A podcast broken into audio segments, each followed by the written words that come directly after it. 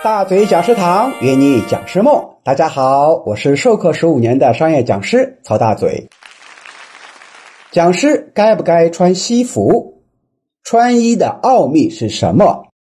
俗话说：“人靠衣装，佛靠金装。”前面说了，颜值不高，靠衣服来包装。普通人穿一套昂贵的衣服，走起路来都带风，何况本身就是有文化、有内涵的培训师呢？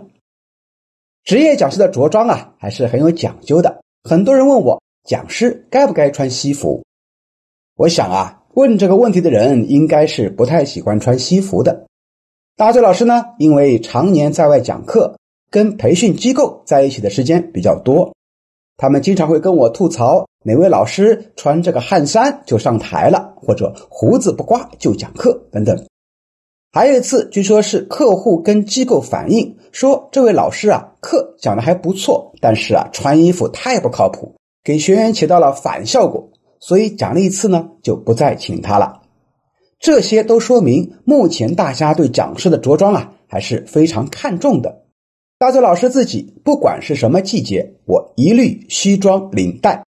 当然，也是由于我的课程因素啊，我是讲营销课程的，营销人员对于着装的要求本身就很高，我必须以身作则。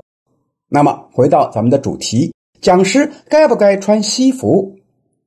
穿西服呢，没有一定的要求，但一定要穿正装，或者说穿着正规。至少跟你的身份、跟你的课程相匹配。比如说，讲国学、讲养生的老师啊，可以穿一身唐装；讲互联网的老师呢，可以时尚一些；讲生产管理老师啊，甚至可以跟学员一样穿他们的工作服。但有一个基本规则，就是必须干净整洁，而且呢，最好是看上去啊质量比较好的衣服，这样才能体现出老师高大的形象。你往台上一站，自己也有自信。总结一下，如果你没有马云和俞敏洪那样出名，那就别奢望穿个汗衫牛仔裤就上场了。如果你穿着太随便，学员呢也就随便听听了。而且人家马老师身上自带光环，那是我们普通人学不来的。想要获得不一样的气场，还是乖乖穿一件得体的职业装吧。